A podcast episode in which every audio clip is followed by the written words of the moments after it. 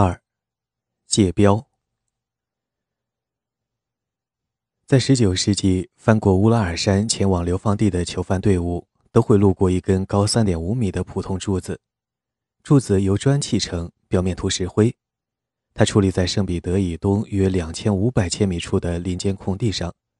一侧刻着比尔姆省的省徽和欧洲的字样，另一侧刻着图布尔斯克省的省徽和亚洲的字样。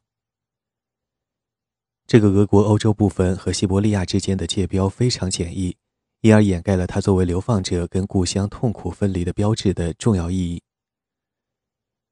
被流放的无政府主义者彼得·克鲁泡特金公爵冷冷地指出，在西伯利亚界标上提克但丁的地狱，会比这两个假装描绘两大洲的轮廓的词更合适。美国人乔治·凯南曾在1888年穿越西伯利亚，当时他亲眼见到了这个界标旁的景象。以下引文：在圣彼得堡和太平洋之间的广阔地域，这个地方包含着最多的痛苦暗示。这个小小的林间空地，这个矗立着一根满是悲伤的柱子的空地，是最引行路者伤心的地方。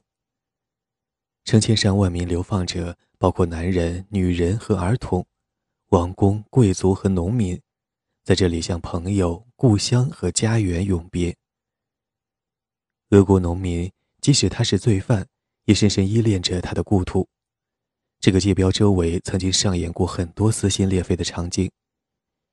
一些人陷入无限的悲伤当中，一些人在安慰泪眼婆娑之人，一些人跪下来，把脸贴向故土的土壤。然后带上一把泥土，随他们去流放地。以上译文。经过这根界标注的流放者，有时会在上面涂写最后的告别语句，比如“别了，玛莎”，“别了，生活”。另一些人为了避免自己被遗忘，会把自己的名字刻在水泥涂层上。这根界标柱没能保存至今。虽然后人已经重建了一根类似的柱子，但是只要这个标志着行政边界的朴素柱子矗立在那里，大众就会始终把它当作西伯利亚流放者遭受过苦难的象征。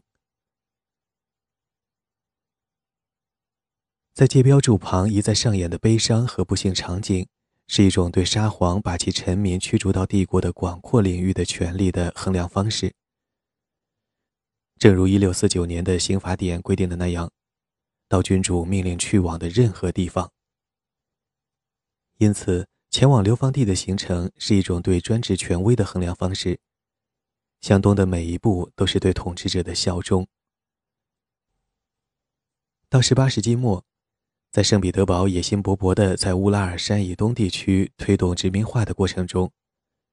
罪犯及其家人的被迫迁移也发挥着核心作用。欧洲各个帝国都在努力解决刑罚移民的严峻后勤问题。在18世纪后期，对英国罪犯来说，前往澳大利亚刑罚殖民地的航程是可畏的考验。罪犯精神萎靡地待在船只的监牢中，在湿漉漉的寝具上瑟瑟发抖，无法外出活动，四周都是盐、粪便和呕吐物。他们忍受着坏血病和疖子。共有一千零六名罪犯在一七九零年随第二舰队出航，其中两百六十七人死在海上，至少也有一百五十人在登陆后死去。为了控制运送过程中严重的罪犯死亡问题，英国政府采取了迅速而果断的行动，因为政府明白，将健康的罪犯有组织、高效的运往殖民地，对于更广泛的刑罚殖民开发计划是十分必要的。英国政府严正要求负责运送罪犯的私人承包商改善运送条件，并且延期支付每个罪犯的运送费用，直到罪犯身体健康的下船才会付费。每艘船上都配有一名海军医生，他们对政府而不是对承包商负责。虽然一些船上仍存在疏忽照看和虐待罪犯的现象，但是到1815年，运送途中的死亡率下降为八十五分之一。到一八六八年底，死亡率仅为一百八十分之一。把罪犯流放到西伯利亚的后勤难度，并不比大西洋和印度洋的滚滚波涛造成的后勤难度小，甚至可能更大。每年都让几千名难以管束且有时举止暴力的罪犯跨越几千千米的不毛之地，对当时任何一个欧洲国家来说都是沉重的负担。西伯利亚大陆仅有一套稀疏的路网和几条毫无用处的河流，因为它们都是南北向的。而不是自西向东流，而且这片大陆在每个冬天都是一个危险的冰雪世界。与那些欧洲对手相比，俄国的国家机器较为原始，在行重重担的压力下已经运转困难。圣彼得堡的势力范围不像巴黎或伦敦那么宽广，即使在俄国欧洲部分，国家也几乎没有与其人民直接接触。国家把管理权下放给拥有土地的贵族、教会、商人行会和村民会议。在大部分俄国臣民、农民阶层的经验中，帝国陆军是唯一一个直接且持续的与国家权力对抗的力量。西伯利亚行政官员和他们在首都的主人之间距离遥远，这一现象扩大了这种官僚制度缺陷的影响。由于资源不足且几乎没有责任。官员操纵流放制度来谋取私利，无视、剥削并劫夺由他们负责的罪犯。罪犯离开俄国欧洲部分时身强体健，在路上走了几个月甚至几年后，当他们终于抵达东西伯利亚的目的地时，这些人衣衫褴褛、体弱多病且饥肠辘辘。他们的形象讽刺着圣彼得堡官员所设想的强壮刑罚殖民者。遣送过程本身就挫败了国家在西伯利亚实行刑罚殖民的战略野心。随流放队伍向东跋涉的人既沮丧又绝望，这些人就是对国家的虚弱和无能的控诉。这标注与其说是君主权力的象征，不如说是其限度的标志。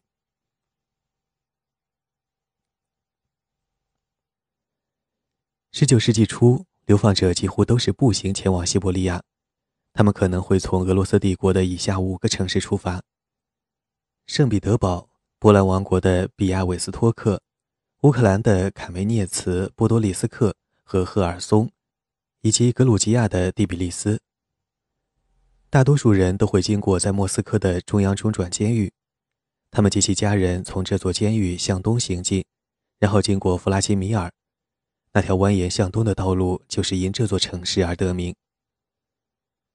弗拉基米尔路与西伯利亚流放制度同意，他在19世纪臭名昭著。伊萨克·列维坦在1892年创作的同名风景画，现藏莫斯科的特列季亚科夫画廊，似乎在附和着东去流放者的沉重步伐。弗拉基米尔路通过喀山和比尔姆出俄国欧洲部分，穿过乌拉尔山，后与西伯利亚大驿道交汇。西伯利亚的干道在西西伯利亚的开阔平原上蜿蜒，经过丘明、托布尔斯克和托莫斯克，然后进入东西伯利亚茂密且多沼泽的森林。经过阿钦斯克和克拉斯诺亚尔斯克，最终到达区域性首府伊尔库茨克。安东契诃夫形容这条路是最长，而且是我眼中世上最丑陋的道路。的确。西伯利亚大驿道事实上就是一条狭窄的土路，流放队伍是这条路上的熟悉景象。一八五六年的一天早上，英国旅行者威廉·斯波蒂斯·伍德在这条路的旁边醒来。寒冷的黎明来临，在两排白桦树下，一长列衣着单调的人沿着和我们相同的方向行进，低垂的枝条遮蔽着他们的头顶。我们凭直觉猜出了这个队伍是什么。但我们还是很难相信，那么伤感、那么陌生又那么遥远的一个故事正在我们眼前上演。流放队伍中的流放者分到了标准服装，质量粗劣的灰色工作服，每件衣服上都有一小块颜色鲜亮的布料。这块钻石状的布料缝在衣服的背后，以方便识别他们的罪犯身份。进入西伯利亚的男性罪犯还被剃去了半边头发。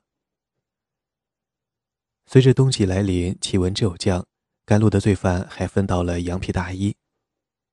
根据一个同时代人的描述，标准配置的大衣和靴子通常质量低劣、缝线粗糙，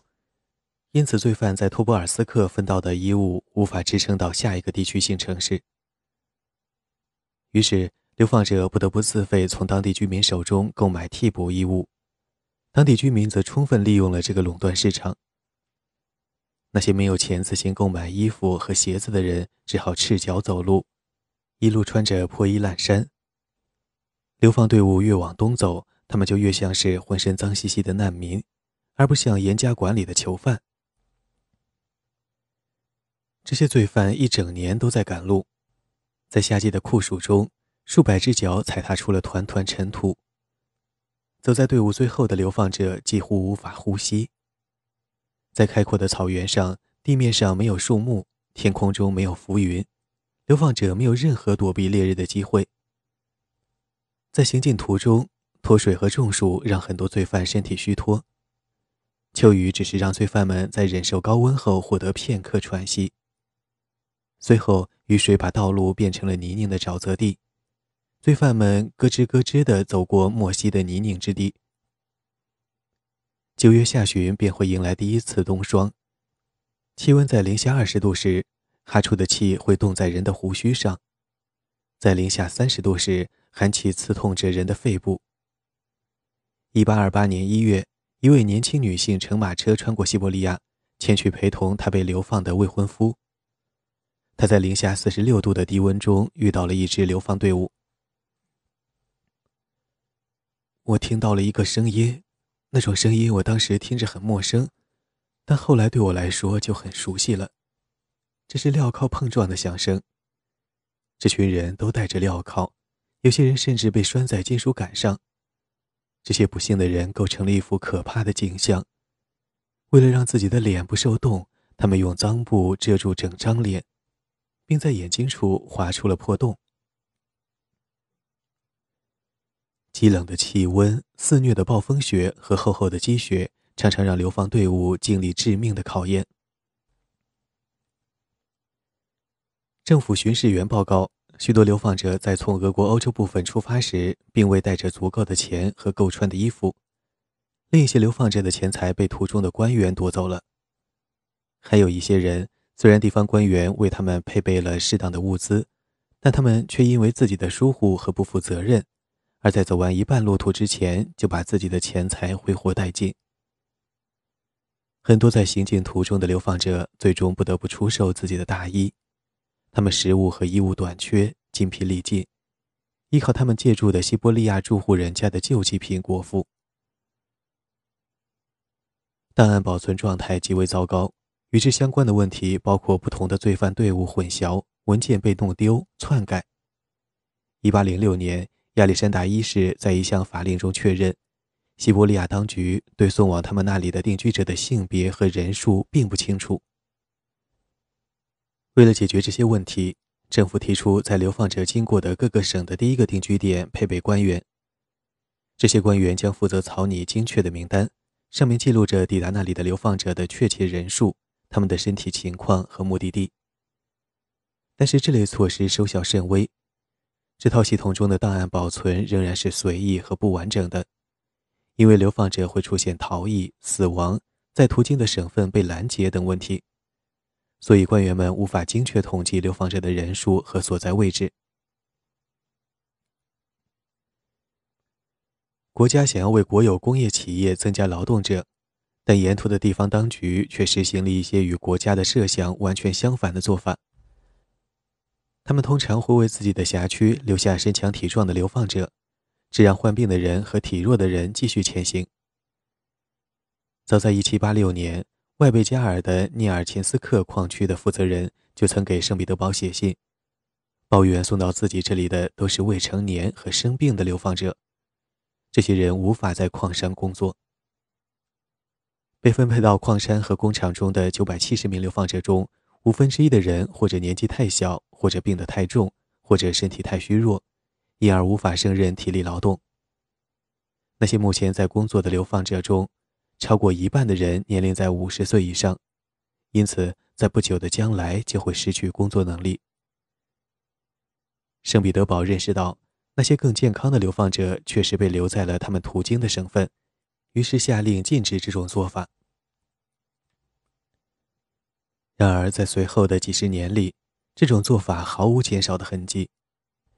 一八一三年，内政大臣奥西普·科佐达夫列夫给西伯利亚总督伊万·佩茨杰列写了一封措辞激烈的信，抱怨本应在一八零九年至一八一一年间送往伊尔库茨克省的一千一百名男性流放者，只有六百二十五人到达，四百九十人仍留在托木斯克省，其中一百八十人定居在那里。二百二十人因为病得过重而不能继续前行，而其余的人因为被分配到当地工厂工作而留在了那里。虽然科佐达夫列夫承认生病的流放者确实可以留在托木斯克省由当地人照顾，但他指出，这个借口让很多身体健康的人被留了下来。五年后，抵达东西伯利亚的流放者不到原定人数的一半。调查显示。年龄和体力条件最好的人留在了许多俄国欧洲部分省份和某些西伯利亚省份，在那里充当劳工。在这些地方近十年的苦役生涯摧毁了他们的健康，然后他们才会被发送到伊尔库茨克。大多数罪犯是从遥远的俄国欧洲部分省份走到指定地点的，这段路途要花费两年时间，但是。如果他们在途中生病并接受治疗，路程则可能耗费多达三年时间。有些罪犯甚至花了四五年时间。当局担心，如果被判处服苦役的罪犯的苦役是从定罪的那一刻算起，那么他们或许会在前往流放地的途中故意拖拉，并想方设法地在沿途的医院消耗刑期，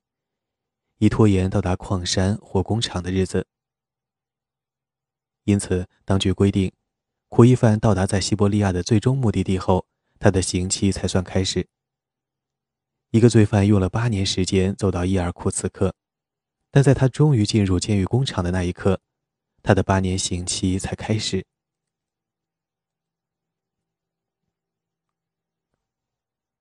流放途中的恶劣条件必然的损害了罪犯及其家人的健康。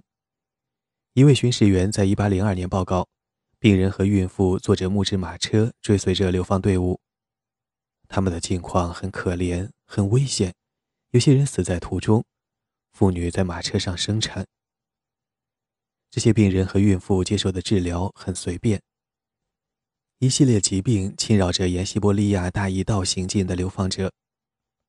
发热、鼻黏膜炎、风湿、肺炎、肺痨、镣铐造成的溃疡。污物造成的皮疹，以及住房过于拥挤造成的斑疹、伤寒症。据估计，在所有向五千千米以外的东西伯利亚行进的流放者当中，三分之一的人需要在沿线的军医院和医疗站治疗和康复。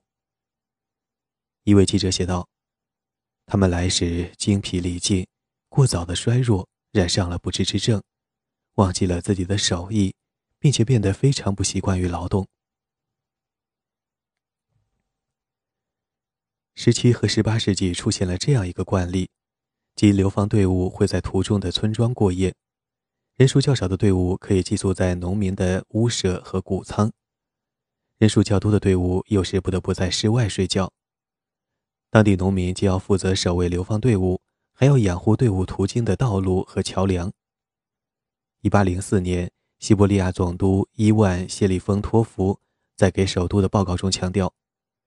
为了让流放者通过广阔而人烟稀少的西伯利亚省份，西伯利亚人承担的责任极为繁重。这种责任让农民不得不从种地的工作中分心，因而是极具仇恨的一个原因。虽然村民要为自己看守的罪犯潜逃而负责任，但许多村民自己就曾经是流放者，而且他们无心冒着生命危险去保证流放队伍的安全。逃逸是司空见惯的现象，逃犯随后会加入流浪者组成的强盗团伙，这些团伙专门打劫沿着西伯利亚的荒凉公路行进的商队。谢利丰托夫呼吁在主要的西伯利亚道路沿线设置配有哥萨克骑兵的小支部队，不仅是为了终结此类土匪和抢劫行为，也是为了消除居民和旅客的安全隐患。谢利丰托夫估计，为顺利转移罪犯，在西伯利亚主要道路沿线的游弋处，共需要两千八百八十名士兵。然而，他明白，如果不严重干扰其他地方的部队职能，招募到这么多士兵是十分困难的。所以他把所需士兵人数定为一千八百二十五人。亚历山大一世批准了他的请求，内政警卫处于一八一六年最终形成。然而，在内政警卫处服役的哥萨克人虽然取代了农民，却并不比农民牢靠。有些官员悲叹，哥萨克人经常会为了钱财而释放自己看守的罪犯。逃跑的地方特性。以及逃犯在图布尔斯克和托姆斯克犯下的种种罪行，是当局的无尽烦恼。尽管存在这些行政问题，在1822年大幅度的流放制度改革之前的几年里，被发送到西伯利亚的流放者不断增多。1807年至1813年，平均每年有一千六百人被流放，而从1814到1818年，人数上升至两千五百人。从1819年至1823年，人数达到4600人以上。地主和农民均在不断利用行政流放制度，再加上拿破仑战争的影响以及农民与其主人之间的冲突日益加剧，这些情况刺激了流放者人数的增长。快到19世纪20年代时，流放制度濒临崩溃的边缘。稳定并彻底整顿流放制度的责任。落在了新任西伯利亚总督米哈伊尔·斯佩兰斯基肩上。斯佩兰斯基鼓励人们去相信西伯利亚最终会融入俄罗斯帝国，而且他认为道德力量和行政改革能够解决流放制度存在的问题。他把遣送罪犯至西伯利亚的任务作为一个纯粹后勤方面的工作去处理。他制定了一份关于在西伯利亚各省运送流放者的章程。以下简称“运放流送者的章程”，包括十三个条款和一百九十九项细则。它成了在一八二二年发布的覆盖范围更广泛的流放者章程的组成部分。在西伯利亚大一道沿线建造休息站的做法，从一八一九年就已经开始了。斯佩兰斯基的章程加速并推广了这个做法，从而形成了一条沿着众多驿站分布的新路径。这条新路上点缀着一系列休息站，从一个休息站出发，走一天的路可以到达一个中间站，然后再跋涉一天，可以到达下一个休息站。中间站仅可以让流放者借住一晚，休息站则可以让流放者借住两晚和一个休息日。斯佩兰斯基下令在西西伯利亚建四十个这样的休息站，在东西伯利亚建二十一个，每一个休息站都有自己的指挥部。指挥部从内政警卫处调配人手，对战争部负责，分成接送由武装警卫押送的流放队伍。流放队伍通常由一名军官、一名军士和一名鼓手在前领路，武装士兵在左右两侧护卫，哥萨克骑兵在队伍的前后守卫。流放队伍是不幸的队列，在队伍前面走着的是苦役犯。那些不但被判处流放，还被判处服苦役的人，被认为更危险，更有可能试图逃跑。在大多数情况下，这种看法有充分理由。他们手上戴着手铐，脚上戴着沉重的脚镣，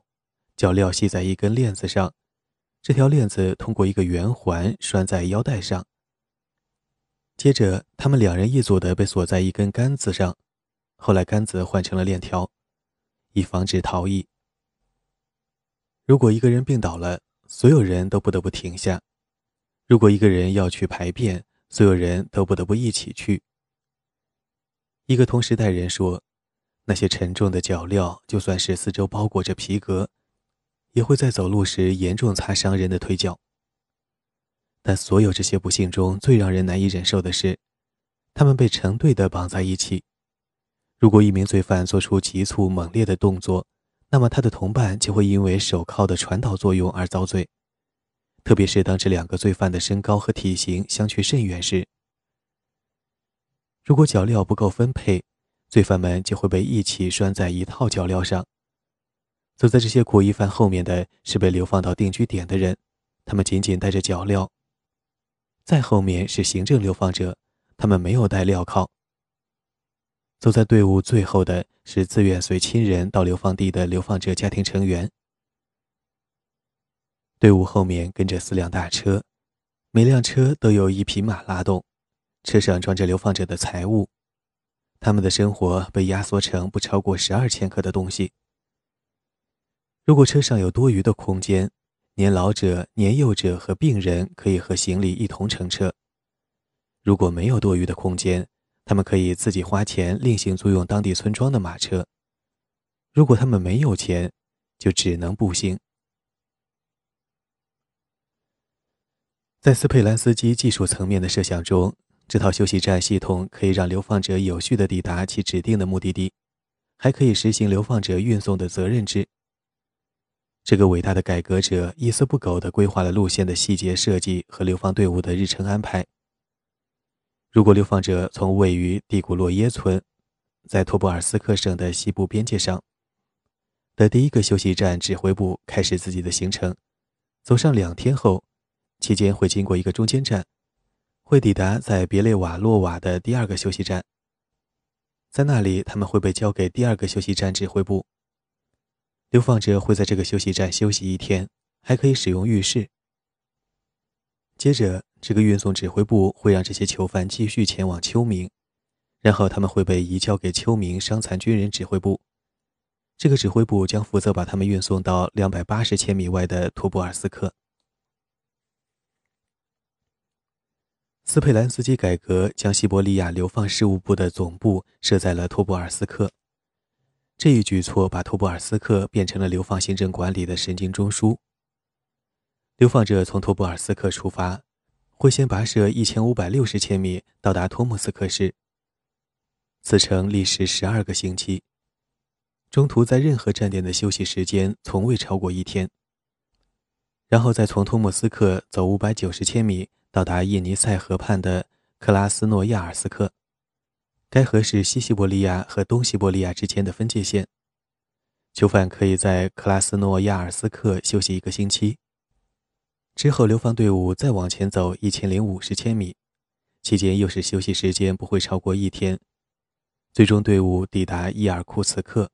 并可以享有几天宝贵的休息时间。最后一段路程也极为费力。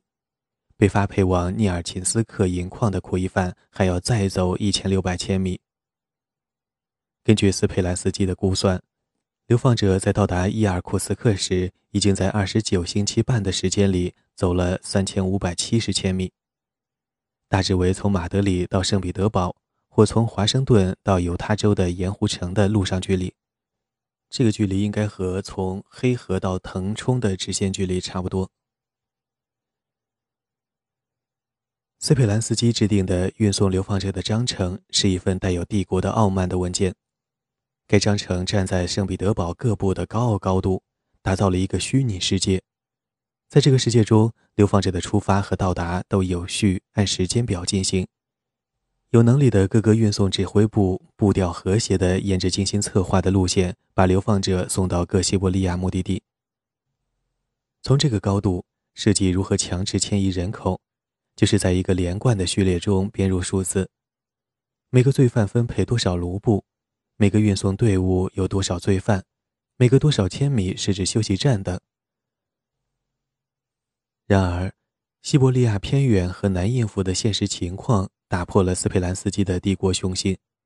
挫败了这位改革者微观管理人口运送的努力。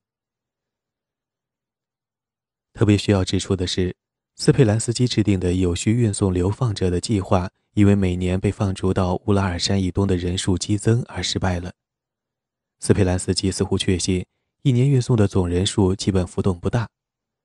但是在19世纪20年代，人数实际上增加了一倍以上。很大程度上是因为流放在1823年被宣布为犯罪行为。从1819至1823年间的平均每年4600人，增长到在接下来的三年中平均每年一万一千一百人。一名官员在一八二五年沮丧地指出，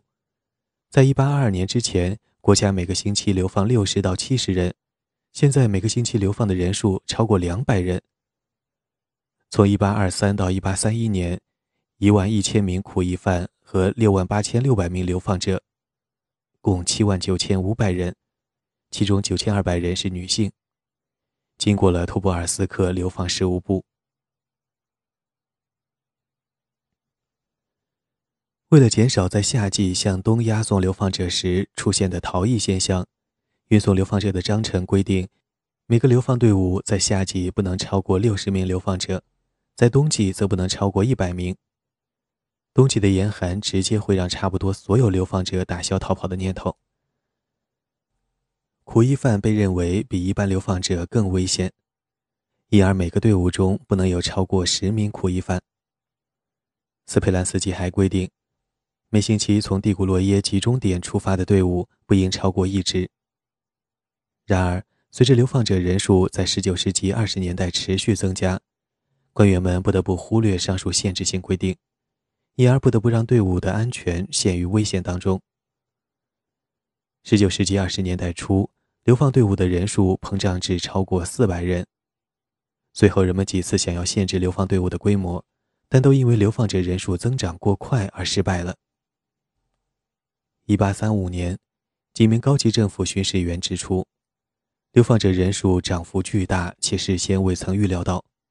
这使得地方官员虽说不是完全不可能，但也很难按照运送流放者的章程设置的规章来履行自己的职责。他们指出，流放队伍一般多于两百五十人，或者当局不得不把超过所需人数的流放者截留在沿途的城镇中。拖延他们到达正式目的地的时间。